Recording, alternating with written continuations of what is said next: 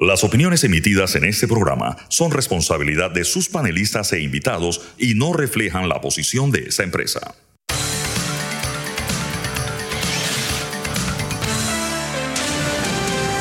Mesa de Periodistas. Buenos días Panamá, bienvenidos a Mesa de Periodistas, con el análisis profundo y diferente que los pone al día hoy en nuestra edición de 13 de marzo, lunes comenzando una nueva semana. Les habla Alfonso Grimaldo de Nueva Nación. Me pueden seguir en arroba suscribirse a Nueva Nación, nuevanación.com. Nos están escuchando en la cabina de TVN Radio. Nos pueden seguir aquí en arroba TVN Radio 965 en Twitter y en Instagram. Les recuerdo que también nos pueden seguir en el canal de YouTube de TVN buscando Mesa de Periodistas o TVN en YouTube y también pueden revivir las fascinantes conversaciones que tenemos aquí en Mesa usando el Spotify de TVN buscando Mesa de Periodistas en Spotify. Hoy, en Mesa de Periodistas, estos serán los temas que estaremos conversando.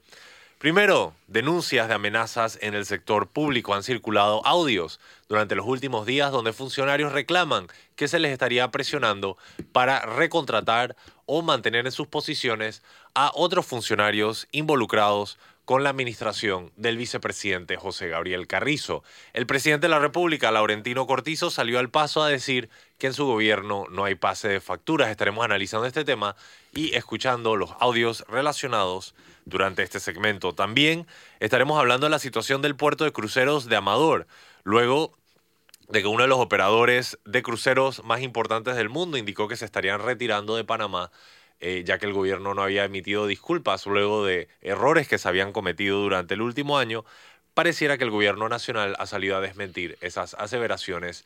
Tenemos más detalles más adelante. También en lo que hace noticia, la creación del Ministerio de la Mujer finalmente se da luego de la firma eh, ratificación por parte del presidente Laurentino Cortizo y también el alcalde Capira ha solicitado 400 mil dólares para donaciones. Presentados los temas, les presento quienes están conmigo el día de hoy y tengo el gusto de que me acompaña Fernando Martínez. Buenos días. Buenos días, saludo a nuestros oyentes. Y también tenemos el gusto de que nos acompaña el doctor Jorge Eduardo Ritter. Buenos días, doctor. Buenos días, feliz semana para todos. Feliz semana para usted también. Bien, antes de pasar a ver eh, algunas imágenes de las recientes discusiones que se ha dado sobre el nombramiento de funcionarios o la preservación de sus puestos, valdría la pena pasarle la palabra a Fernando Martínez para recibir un poco de contexto sobre estas alegaciones. Eh, sí, a ver. Lo primero que voy a decir es que lamentablemente el clientelismo es el telón de fondo de este, de de este tema. De si eh, se utilizan o no eh, las designaciones o los nombramientos del servidor público o de lo que llaman la carrera civil en otros países como un mecanismo de control político. Y si, como en otros países, igual en Panamá, esto es algo que tristemente pasa, ha pasado y sigue pasando en todos los gobiernos, y es que eh, el candidato oficial o el oficialismo en una campaña piensa que los servidores públicos son, en, términos coloquiales, como la carne de cañón de su campaña. Eh, lo que en México llaman los acarreados. Eh, por cierto, en México, yo recuerdo en los tiempos del PRI, que gobernó ese país por 70 años, las planillas de acarreados eran impresionantes. O sea, eh, literalmente personas en una planilla gigantesca que eran convocados casi que para acompañar eh, a los candidatos oficialistas para gobernaciones, para senadores y por supuesto para presidentes en los distintos actos públicos. O sea, convocados para llenar eh, los escenarios políticos.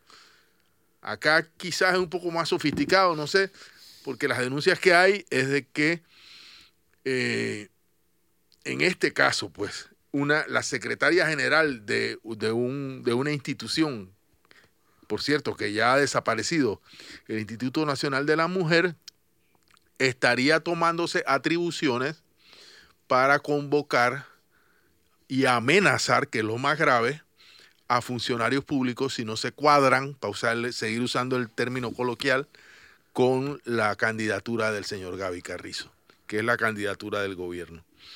Eh, obviamente esto tiene que ser visto también desde el contexto de lo que esto representa, eh, en mi opinión, una terrible humillación para las personas, un atentado contra la necesidad de que nuestro servicio público eh, sea profesional, la profesionalización del servidor público y de que lo que predomine no sea la designación clientelista, eh, que es lo que estamos viendo en el caso del, en este caso que, se ha estado denunciando, pero esto pasa cotidianamente en la Asamblea de Diputados, pasa en las alcaldías, pasa en las juntas comunales, es decir, pasa en prácticamente todas las instancias de gobierno, lo cual es muy, pero muy lamentable.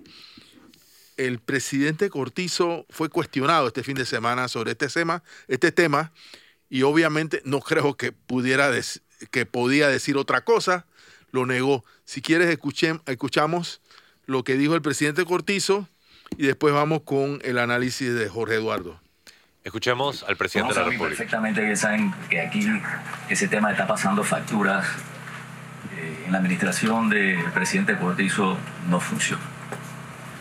Nosotros hemos demostrado con hechos el respeto a los derechos que tienen las personas de tomar la decisión que desean tomar. Entonces, eh, aquí no hay nada de ese tema de pasar factura. Yo tuve la oportunidad de conversar eh, con la licenciada Herrera, Nevis Herrera. Eh, tuvo una misión, la cumplió, la cumplió bien, pero no, no ese tema de pasar factura no, no funciona aquí. En mi administración no ha funcionado con nadie.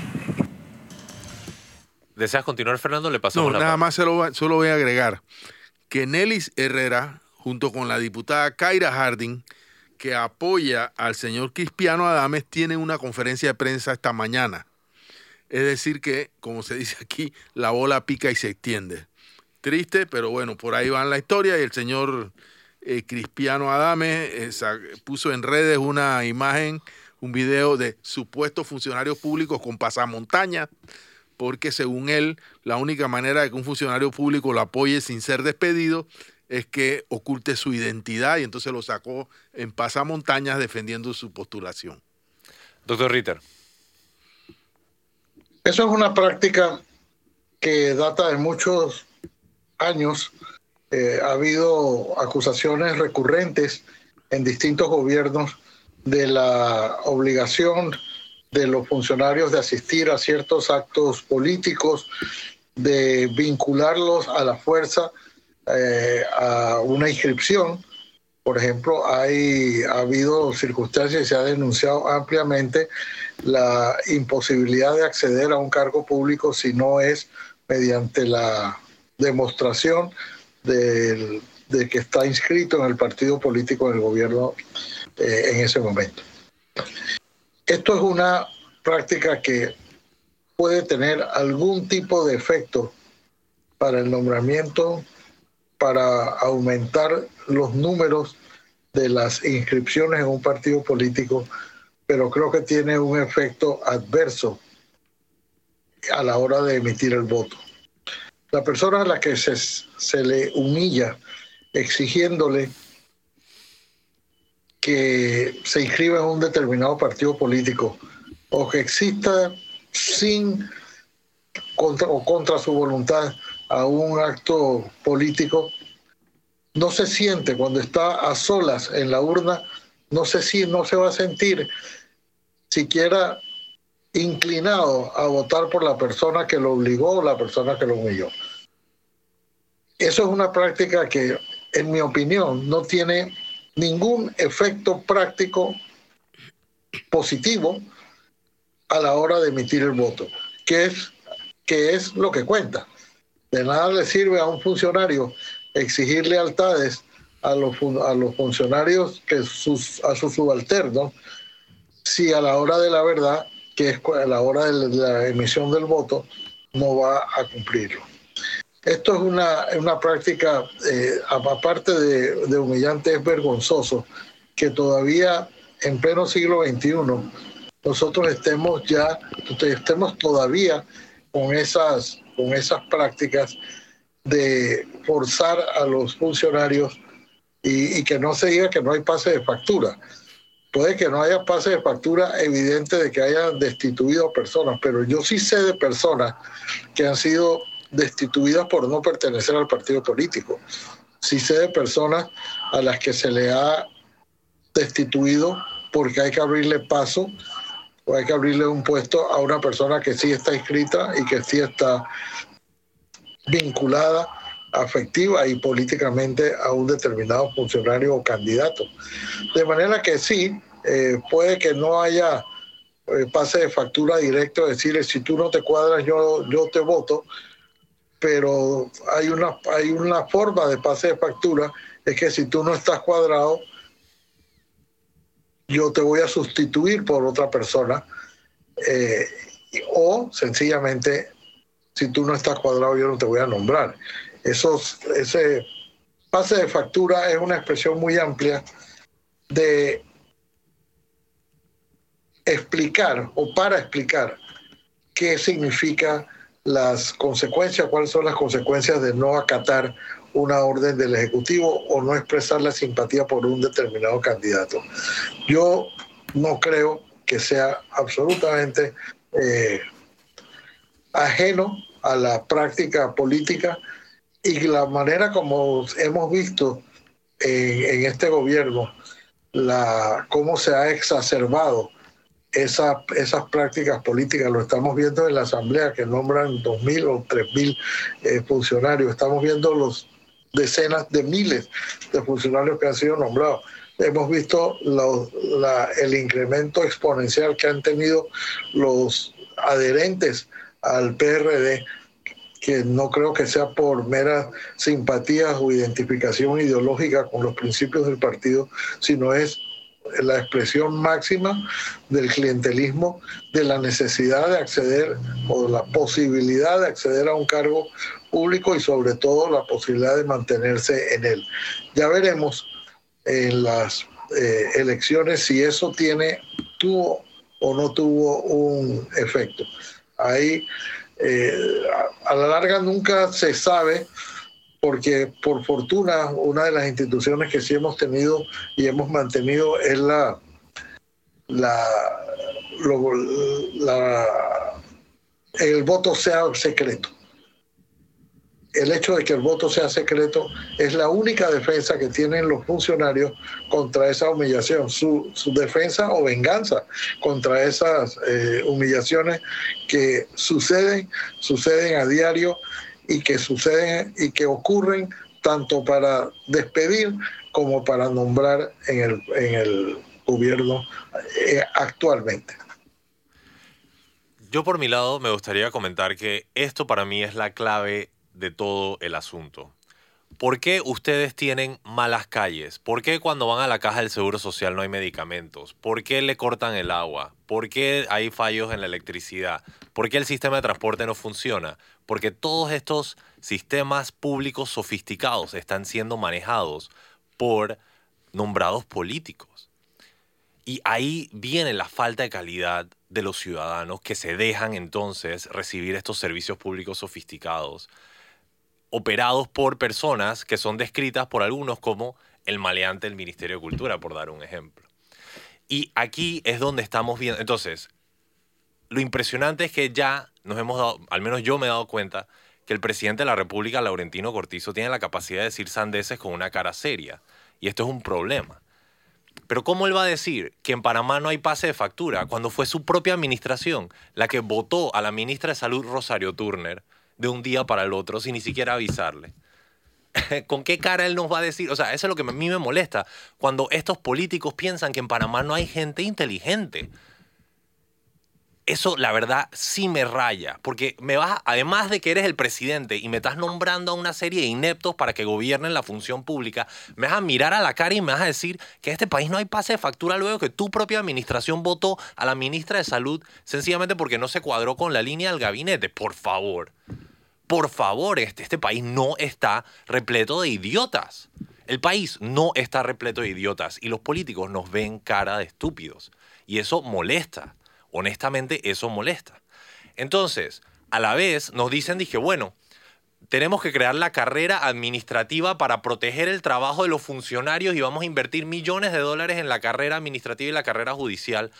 Ah, hasta que el funcionario no obedece la línea del partido o no sirve los intereses de los potentados o no está representando las necesidades de aquellos. Ahí sí lo votamos.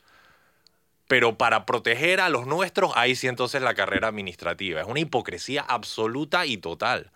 Y el problema, y ya con esto termino, es que esto sube los niveles. Porque si la botella la tenemos en el nivel de atención al público, bueno, pues mal servicio para usted cuando validan y lo tratan mal. Ah, pero si la botella es el director del departamento, perdemos todo el departamento. Ah, el director es el, perdón, la botella es el director del censo. Bueno, entonces tenemos un censo donde ni siquiera recopilamos a los 4.5 millones de panameños y tenemos una mala ejecución pública y desperdiciamos el dinero. Ah, el director es el que supervisa la mina, entonces la mina tiene operaciones en un puerto en el Caribe sin ningún tipo de justificación legal y perdemos millones de dólares en eso. Perdón, pero que el presidente de la República nos venga a decir una tontería como esa es inaceptable. Yo al menos no la acepto, ni me la voy a creer y no voy a hacerla eh, ficción de que lo que dice el presidente de la República tiene que ser el caso porque él es el presidente de la República. La verdad es que honestamente yo en lo personal estoy harto de tener que vivir en un país donde los servicios públicos son administrados por ineptos y luego cuando estoy manejando y mi carro cae en un hueco y se me daña la defensa, entonces tengo que decir que bueno, estamos siendo administrados por los mejores. Falso. Falso, Panamá tiene que sacudirse de encima la administración de los ineptos y los ignorantes y los oportunistas. Porque si seguimos así y nos seguimos dejando, pues vamos a vivir en un país de malas condiciones de vida y no podremos quejarnos cuando llevamos al bebé a la caja del Seguro Social y se muere porque tiene un virus que eh, está en el sistema hospitalario. No podemos quejarnos cuando el bus se cae y se prende en fuego y nadie rescata al conductor pidiendo ayuda porque no hay funcionarios adecuados para haber prevenido o atender el tema. No podemos quejarnos cuando explota un edificio y los bomberos dicen una cosa y luego entonces sale la Universidad Tecnológica Panamá desmintiendo al cuerpo de bomberos, porque en todos estos casos esas instituciones están siendo operadas por personas que no están ahí por mérito o capacidad, están ahí sencillamente porque están dispuestos a servir la línea del poder que viene desde arriba. Y así no se forma país. Fernando. Sí, Primero, yo no, no sé si incluiría la carrera judicial en la misma chiruca que la carrera administrativa del... Eh,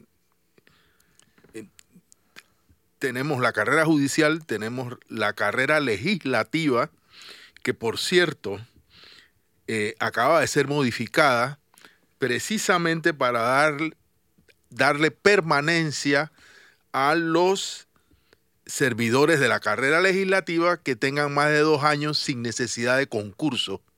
Es decir, la carrera legislativa acaba de ser modificada para santificar el clientelismo de los diputados.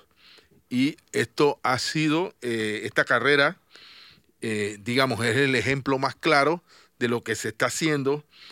Y el, otro problema, eh, yo reitero lo que, lo que ha dicho Eduardo en el sentido de que en esta administración y en otras siempre ha habido una lista de personas esperando nombramientos en el gobierno solamente con el afán de satisfacer la tarea de que hagan campañas por X o Y candidato.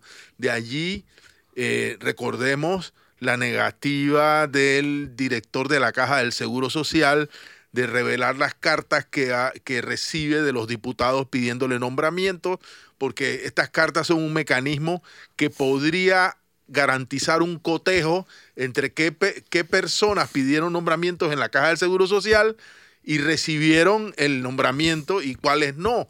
Por eso es que el, el, director de la caja ha tratado este tema de la correspondencia, que en todas las instituciones de los servicios públicos del mundo, creo yo, la correspondencia oficial o la que recibe el director de la institución no puede ser, tú no te la puedes llevar para tu casa, es, es correspondencia oficial. Pero bueno, aquí el director de la caja, y estoy seguro que los directores de todas las instituciones públicas no están dispuestos a revelar la correspondencia frecuente de diputados pidiendo nombra a fulanito, nombra a menganito, nombra, nombra, nombra, que lo que, lo que crea son decenas de miles de servidores públicos que no acceden por otra razón al servicio público y ya vemos que muchos adquieren permanencia con otra intención que servir a la carrera política de determinadas personas. Esto es una triste, triste realidad, es una aberración que al final del camino pagamos todos de nuestro bolsillo, o sea, porque estos salarios no se pagan con el salario del diputado, ni, con ni del candidato, ni eh, se pagan con el dinero de los contribuyentes. Debo pedir el primer cambio cuando regresamos más sobre este tema y otros aquí en Mesa de Periodistas con el análisis profundo y diferente que los pone al día.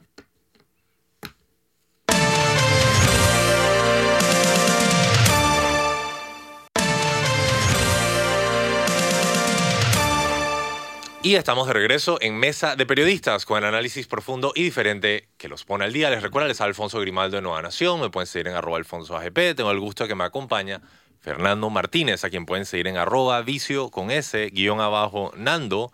Y el doctor Jorge Eduardo Ritter, que no estoy seguro si está en Twitter. Doctor Ritter, usted nos dirá si tiene una cuenta a la cual le pueden seguir. Para seguir con el siguiente tema, eh, estaremos hablando sobre la situación eh, portuaria, en particular el tema de los cruceros en Panamá. Fernando tiene más detalles.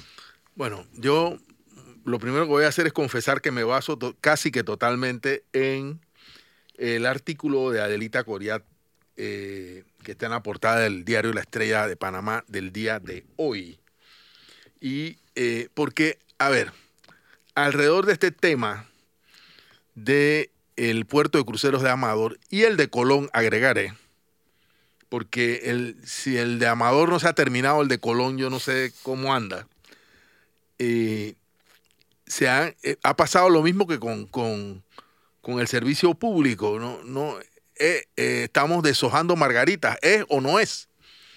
Pues bien, ahora veo en la nota de Adelita Coriat que el puerto de cruceros de Amador no se ha terminado porque el gobierno no ha terminado de pagarle a la empresa que lo está construyendo. Entonces, por favor, si, el, si alguien se cae en el puerto de crucero, si tiene que pasar por un... Hay, una foto en, el diario La Estrella de hoy, que las quiera ver, si alguien tiene que transitar por un trillo que se está construyendo, si, eh, si las condiciones del puerto no son las apropiadas, o por lo menos no son aquellas a las que el gobierno se comprometió con las empresas que prestan el servicio de cruceros, resulta que se debe a que el gobierno, ahora el gobierno dirá que no, que no es cierto, que no, que no debe tal suma de dinero, que los retrasos se deben a adendas, porque sí han ocurrido adendas que a mí nadie me ha explicado, pero bueno, sí se han hecho adendas al contrato para construir el puerto de cruceros, el puerto de cruceros que debía costarnos una suma, va a terminar costando otra y sobre todo, y esto igual que el puerto, está en aguas no del todo transparentes. Pero, pero además, con esto de que sí se va o no se va la empresa, la línea noruega de cruceros, eh, que fue denunciado por la Cámara Marítima como que sí se iba, después el gobierno dijo que no se va, etcétera, etcétera. La misma señora, eh, bueno, cuyo nombre ahora no me acuerdo, había dicho que sí se iba. Bueno, pues resulta que eh, esta línea de cruceros sí se va, pero en el año 24. Y lo que pasa es que el gobierno se apuró a firmar un decreto el 9 de marzo pasado, o sea, esta semana que pasó, en la cual eh, se compromete, o sea, le da mayores garantías a la empresa de cruceros para, a pesar de, sus, de los problemas que tiene, de incumplimientos, para que se quede por lo menos un año más. Es lo que yo entiendo de la nota. Pero fíjense que lo que más me llamó la atención es que el gobierno, mediante un decreto del Ejecutivo del 9 de marzo del año 2023, se compromete a asumir el costo del peaje del crucero por el canal. Eh, esto me, de verdad, yo, bueno, eso significa que el gobierno estaría pagándole a la empresa de crucero para que se quede hasta el año 24. Después del año 24 no sabemos si se va a quedar porque la empresa no lo ha asegurado. Estaría pagando como, como una, una forma de incentivar su permanencia. Eh, estaría pagando el... A mí me parece una práctica totalmente, no sé, eh, exótica, por decirlo de alguna manera, creo que la palabra es un poco equivocada, de retener a esta empresa. O sea, cómo el, eh, y además cómo, cómo el gobierno de Panamá puede, ante faltas evidentes de su Ministerio de Turismo y su autoridad portuaria, eh, resolver el problema exonerando o, pagando o cubriendo el peaje del canal, que es algo totalmente Aparte. diferente del negocio, tanto de la línea de cruceros como del gobierno nacional, para garantizar que se quede hasta el año 24. Yo de verdad, yo aluciné cuando leí la nota. Eh, repito que está en la estrella de hoy. Yo sé que ahora van a salir distintos eh, tipos de, eh, de, justificaciones y explicaciones al respecto, pero me parece bueno, ojalá no sea verdad que esto está pasando. Ojalá no sea verdad que estos problemas existen en, nuestros, en nuestros puertos para recibir cruceros. Ojalá no sea verdad otra denuncia que se ha hecho aquí de la línea Carnival que protestó porque eh, esta entidad que maneja el tema de los cruceros, que eh, por cierto es la misma empresa la que maneja Colón y la que maneja Amador, decidió que un solo proveedor podía darle combustibles a las líneas de crucero, lo cual eh, eh, estaría creando un monopolio, un monopolio defendido legalmente por el Estado. O sea, todas estas irregularidades, a mí me gustaría que alguien nos las explicara y nos dijera que, bueno, que nos diga lo que tengan que decir al final del camino. Doctor Ritter. Hay algunas cosas adicionales, eh, Fernando. El, el hecho de que la, primera aclaración que hizo el gobierno, creo que ha sido la única, en la que dice el, la línea Norwegian es o sigue siendo, Panamá sigue siendo home port para esta compañía. Pues era natural, una compañía de cruceros no es una compañía que tú puedes decir de la noche a la mañana, saben que todos los compromisos que yo tenía para ir a Panamá han dejado de existir y ya no voy a llevar a nadie a, Panamá.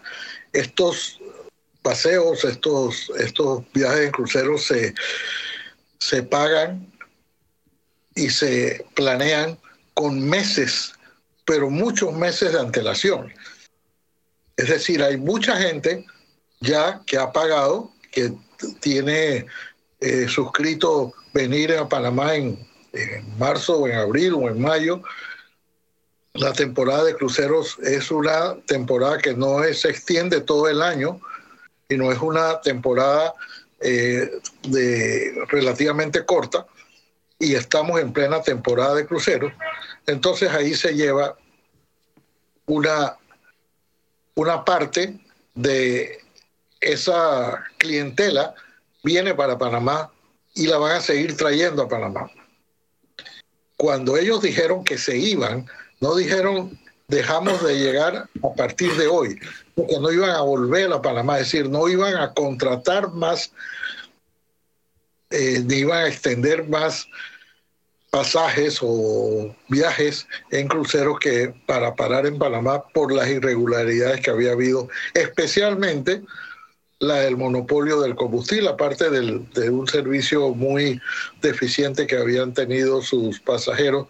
Y esas líneas dependen mucho siempre de lo que se diga, y más ahora con las redes sociales, de lo que la gente en las redes sociales opine de cómo le fue. Pero si una persona dice, llegué y fue un desastre la bajada, fue un desastre esto, ellos no le van a atribuir necesariamente ese problema al gobierno de Panamá o a Panamá. Van a decir, esta línea de cruceros no hizo bien su trabajo o no garantizó que nos, que nos bajaran a tiempo, ni nos garantizó bien la, la entrada y la salida de Panamá. De manera que es muy posible o es muy probable que esas, esa línea de cruceros haya dicho, bueno, yo tampoco quiero arriesgar mi nombre con un servicio que no se está dando. Pero por el comunicado de la Cámara Marítima parece que también tuvo mucha importancia el haberle otorgado un monopolio a una empresa para el combustible, cuando estas empresas, cada una hace aquí y eso, de eso se debe tratar siempre que haya competencia.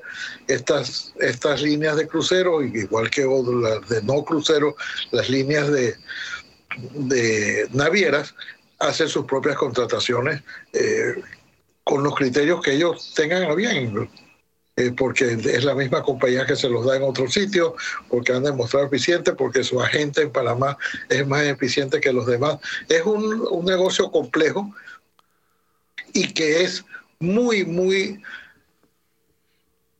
difícil. Es un negocio que es refractario al monopolio. Diga, tú tienes que tomar el combustible de esta compañía porque yo le acabo de dar el monopolio de esto.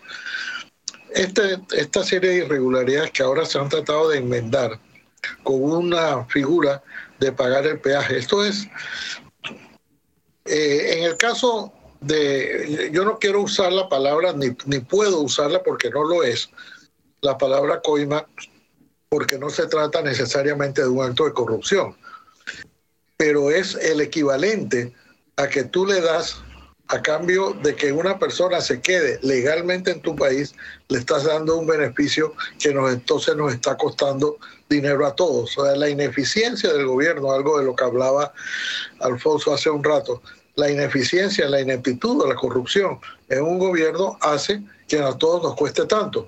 Porque lo que sí les puedo asegurar es que la ACP va a cobrar ese peaje. Y la ACP cobra el peaje antes de que el barco pase. Entonces la ACP va, a recibir la plata, pero la va a recibir del propio gobierno. Eso es realmente insólito. No es la primera vez que pasa. Ya una vez, yo no recuerdo ya en qué gobierno se hizo una figura parecida a esta, de que para efectos de incentivar el gobierno se comprometía a pagar el peaje. A mí en lo personal me parece insólito que el gobierno pague los peajes de ningún, de ningún buque, de ninguno, solo como un incentivo para que lleguen, para que lleguen a Panamá. Eh, pero ahí está otra vez el precio que tenemos que pagar por la ineptitud o por la o por la corrupción, eh, si fuera el caso de que se le ha dado el monopolio a un allegado del gobierno, la exclusividad del suministro de combustible, eso sería un acto de corrupción, o sencillamente la ineptitud de no la negligencia en no pagarle a tiempo, no pagarle a las personas que están construyendo el puerto o no tener las facilidades necesarias si nosotros estamos haciendo la apuesta por el turismo.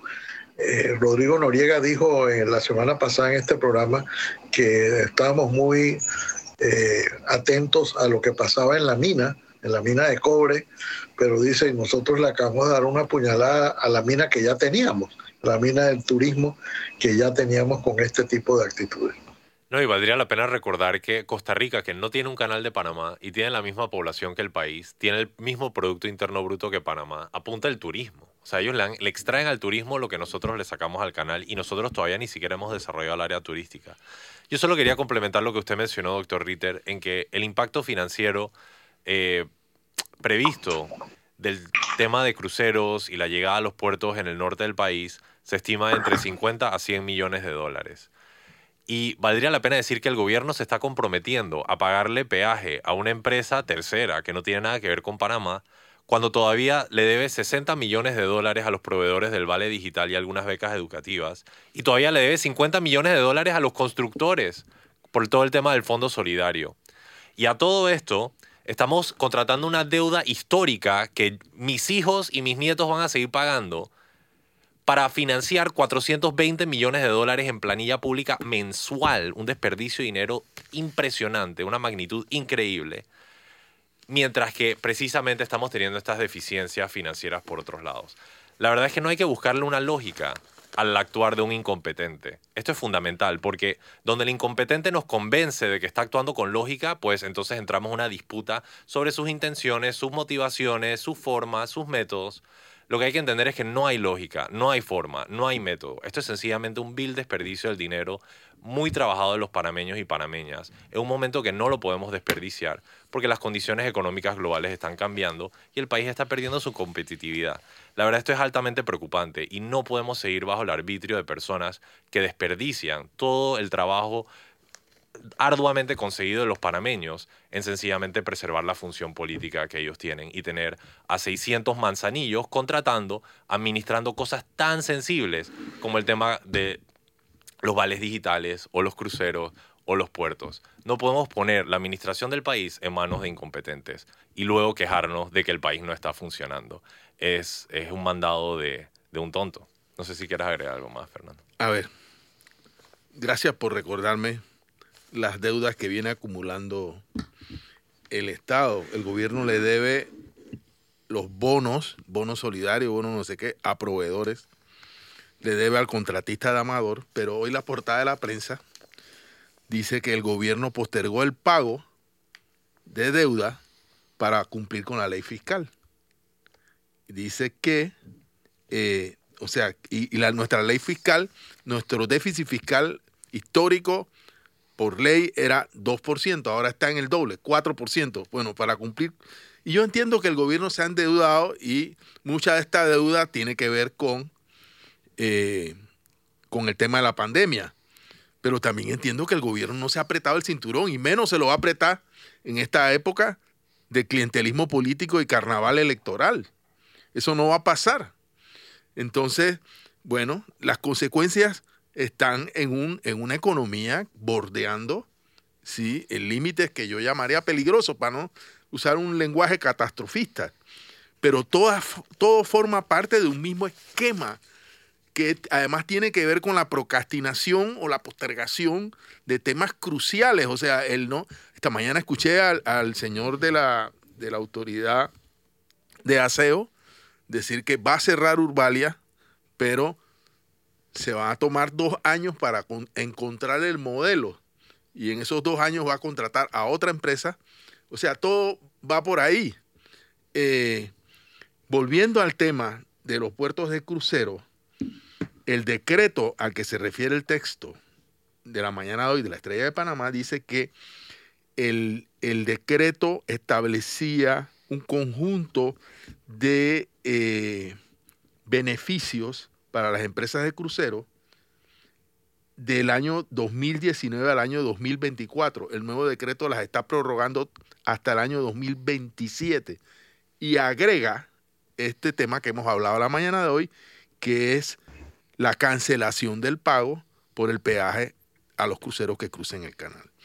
Bueno, eh, un tema para seguir hablando, ah, sin duda de ninguna clase a mí me gustaría mucho, yo supongo que a los ciudadanos también, que el gobierno nos diga cuánto representa en dinero todos estos incentivos fiscales que va a pagar, porque a última hora yo, yo no sé, el, dinero, el, dinero sale de un bolsillo y, entra en el otro, pero es el, el mismo, o sea, es una operación rarísima, pero digamos, cuánto nos cuesta lo que, lo que Panamá va a pagar en materia de preaje, en materia de crucero del canal y cuánto nos va a costar todos los incentivos fiscales. De nuevo, incentivos, incentivos fiscales, el turismo está de moda porque ya tenemos eh, la otra ley para exonerar incentivos fiscales hasta el 100% de la inversión que anda por ahí, londa y uronda, como se dice. Y lo que más molesta, con esto le paso la palabra al doctor Ritter si tiene algo último que decir, es que los panameños y panameñas de clase media y clase económica vulnerable eh, no reciben ningún tipo de incentivo o beneficio fiscal o de algún otro tipo. Ah, está bien, te vamos a dar un vale, pero antes tienes que ir y hacer servicio social o demostrar que aprendiste esto. Los grandes operadores de turismo no tuvieron que ir a hacer ningún servicio social que yo sepa y no tuvieron que demostrar ningún tipo de conocimiento para poder recibir sus incentivos fiscales. Entonces es una gran injusticia la forma en la que se trata al pueblo de este país. Doctor Ritter, ¿usted quisiera decir algo más sobre este tema? No, no yo, yo solamente eh, reiterar lo que ya, que eh, este es, digamos, una, ahora sí una raya más para el tigre. Esto es algo eh, de verdad que no tiene por qué haber sucedido si el tener un puerto de cruceros que costó, o al menos eh, así se ha expresado una muy buena cantidad de dinero para tener un puerto de cruceros en Panamá y aprovechar la infraestructura del canal para que las personas se bajen y dejen haya algo de, de, derrama en la economía panameña, haber desperdiciado, haber tirado por la borda o estar tirando por la borda ese potencial por darle un beneficio a algún allegado o sencillamente por ineptitud. Es de verdad insólito, lamentable. Vamos al siguiente cambio cuando regresamos la recta final aquí en Mesa de Periodistas con el análisis profundo y diferente que los pone al día.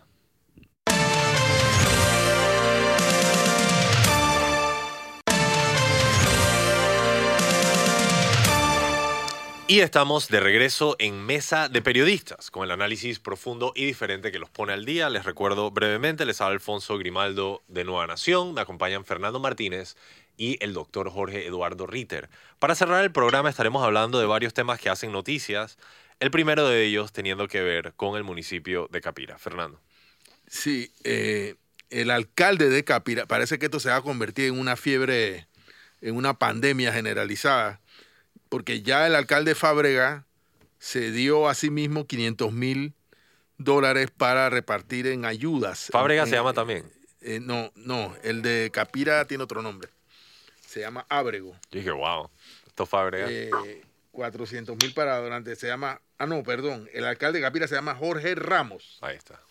Eh, ok, pero aquí el tema es que eh, esto se puede convertir en, que de ahora en adelante y en campaña electoral, todos los alcaldes decidan que se van a dar eh, el de la ciudad capital 500 mil, el de Capira, que por cierto no, es, eh, es de cambio democrático y es primo de Yanivel Ábrego, eh, se va a dar 400 mil balboas para donaciones, apoyos económicos, alimentos, estufas y neveras. Claro que es una gravísima distorsión del sistema. Yo no sé si la Contraloría General de la República con qué criterios se distribuyen estas ayudas, si, si realmente van a personas que la necesitan. ¿Cómo se hace esto? Yo no tengo ni la más remota idea, ni tampoco sé qué papel juegan los mecanismos de, perdón, las herramientas de control del gasto público. ¿Es dinero público no es dinero del, del señor Ramos? Eh, repito, en una época totalmente electoral. Eh, el otro tema que se conoció eh, en medio de escándalos, tristemente, porque no, no debió ser de esa forma, fue la creación del Ministerio de la Mujer, que sería, este sería el segundo ministerio que crea la administración Cortizo. Estaba por crear el Ministerio de Deportes, pero no sabemos qué, por lo menos hay una ley por ahí dando vuelta. Pero eh, bueno, se ha creado el Ministerio de la Mujer. No está, y se ha designado la primera ministra eh, para ocupar ese cargo. Pero ahora el asunto es cuáles van a ser las funciones de este ministerio y qué pasa con el traslape o la duplicidad de funciones que eh, esto genera. en un sistema donde como el nuestro, donde la creación de un ministerio generalmente puede servir, yo no sé cómo va a quedar el tema presupuestario, para generar más burocracia y definir eh, nuevas territorialidades.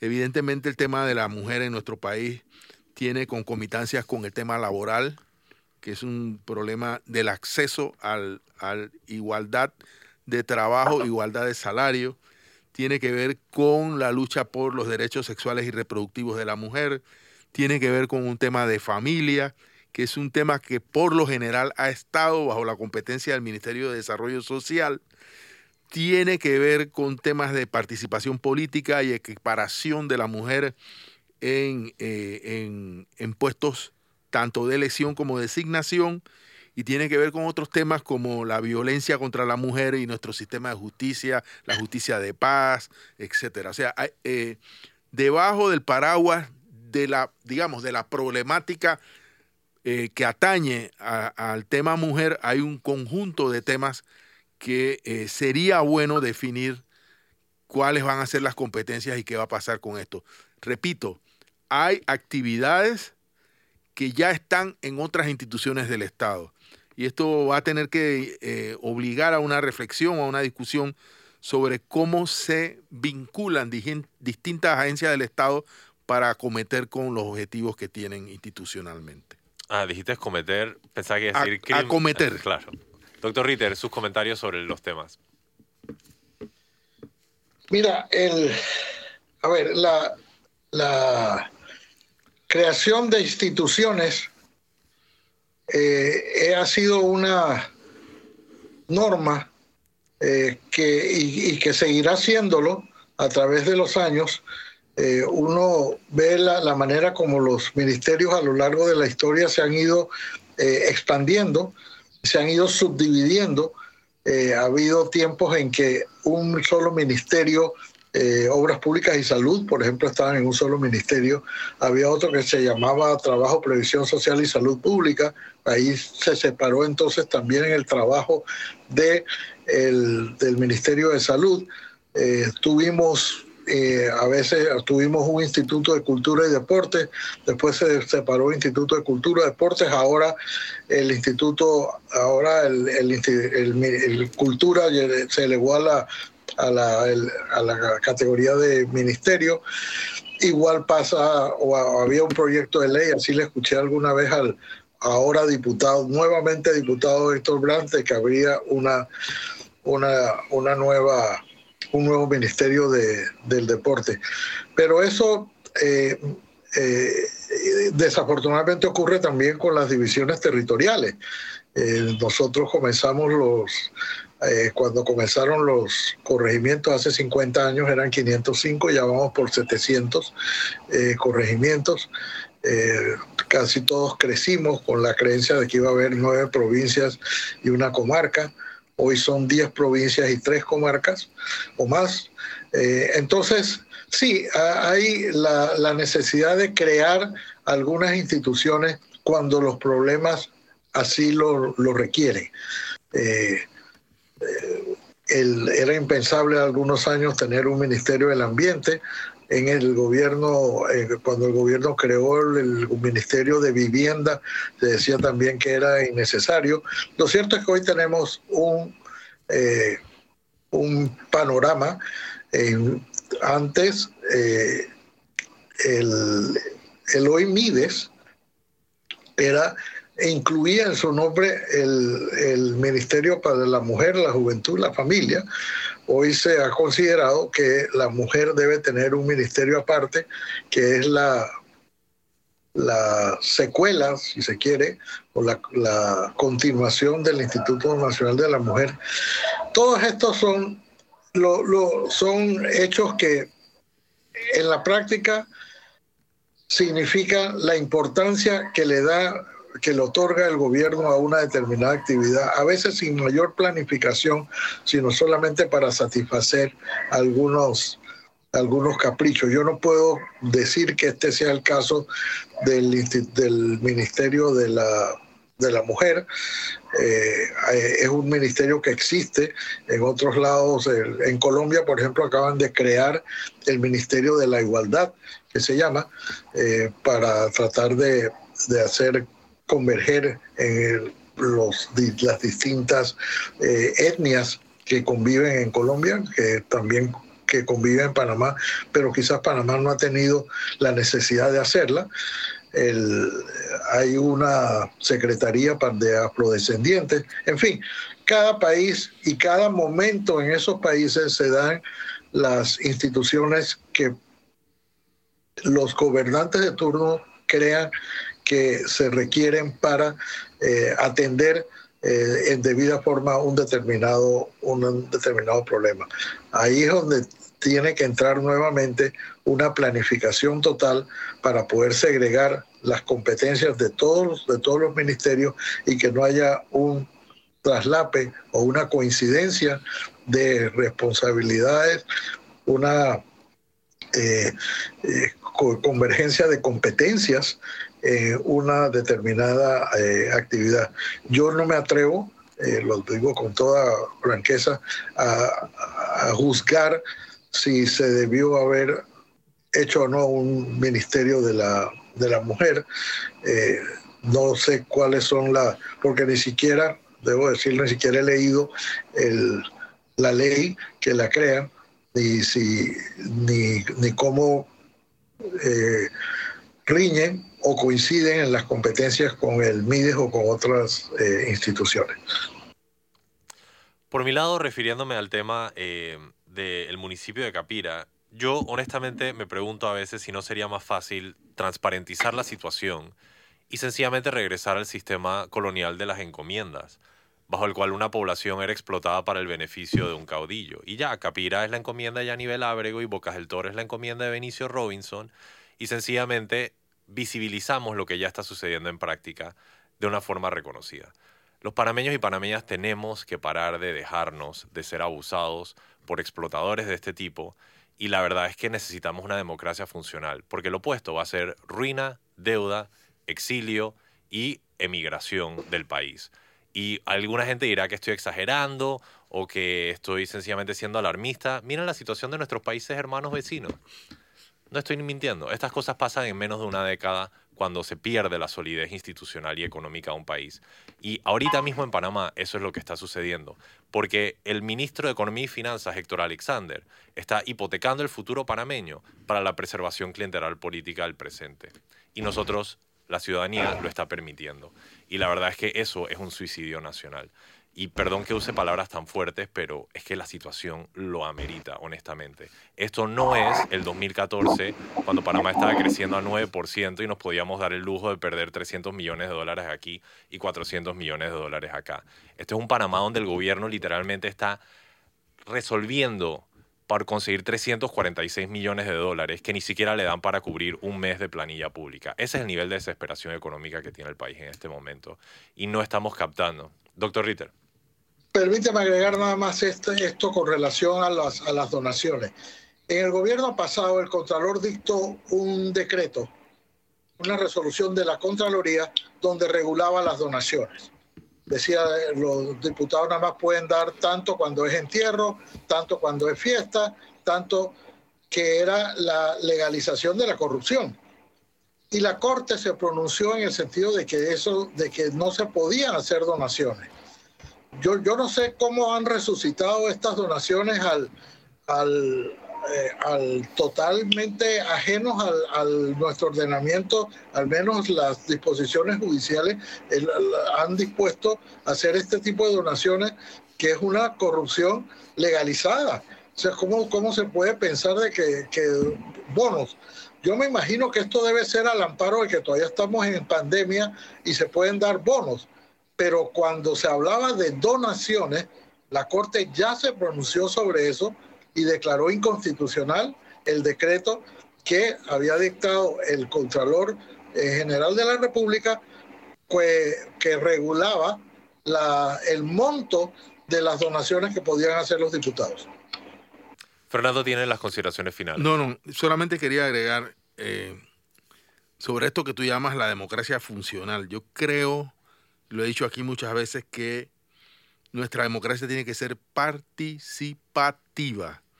Nosotros tenemos que construir una democracia de ciudadanos y eso reclama una, una actitud diferente por parte de las personas y no podemos continuar siendo apáticos, porque tarde o temprano todos vamos a pagar o a lamentar las consecuencias de nuestra apatía.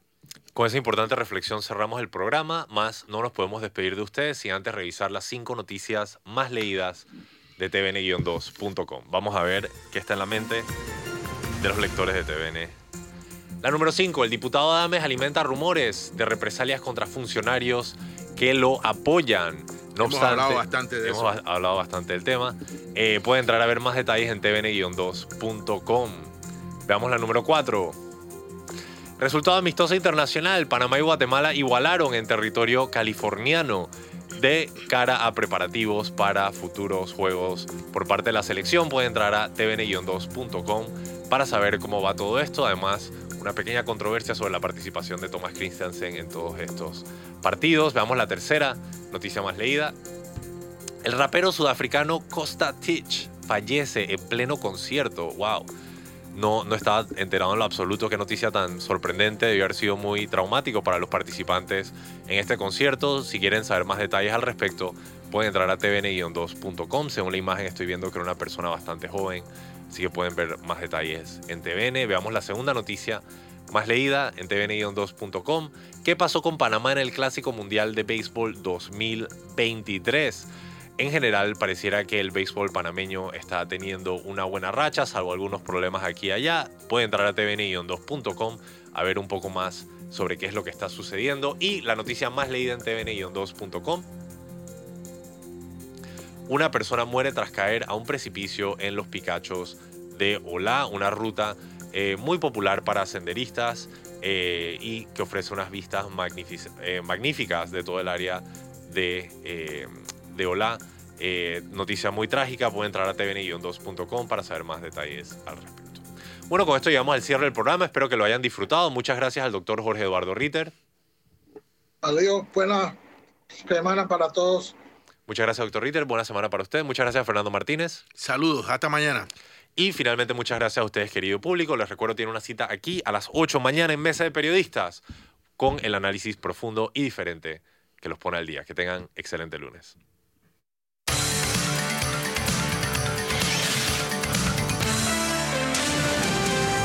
Mesa de Periodistas.